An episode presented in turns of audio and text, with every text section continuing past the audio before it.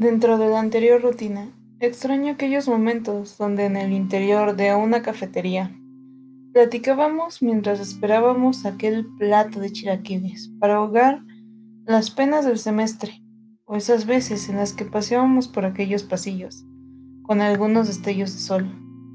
Unas veces platicábamos, otras bromeábamos y otras solo turisteábamos la escuela, para pasar el rato. O aquella hora libre a la cual se ausentó el profe, o aquellas tardes en la sala de lectura, que a pesar de no leer ningún cuento, nos quedábamos para echar relajo o para terminar un trabajo. ¿O qué me dices de aquellas mañanas donde terminábamos la tarea de semanas en segundos?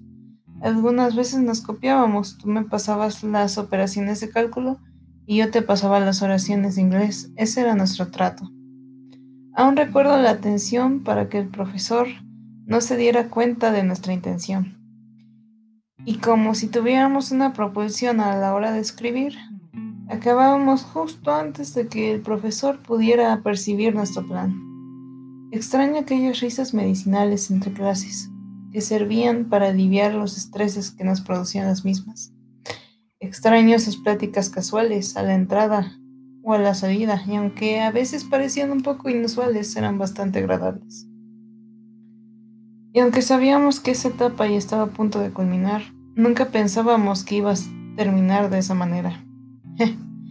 ¿Quién diría que ese puente de 15 días por accidente se convertiría en un confinamiento indefinido? Sin darnos cuenta, ese nos vemos en dos semanas nunca se cumplió. Pasaron los meses y el fin no se sintió. Cuando vimos nuestra graduación fue en línea. Después vinieron los exámenes de admisión y cada quien tomó su rumbo. En aulas virtuales iniciamos con la universidad con el mismo nivel de estrés, solo que ahora sin las risas o los paseos con los amigos. Después de clases para rebajar ese estrés y esos pequeños problemas de casa. Terminó nuestro primer semestre en la uni. Ahora solo añoramos por ese último tour por la escuela se puede hacer realidad.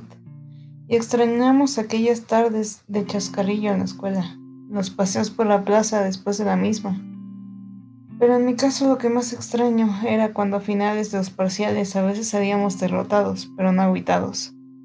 E íbamos a la cafetería a olvidar nuestros problemas y conversar en plan de señoras, con un simple plato de chilaquiles.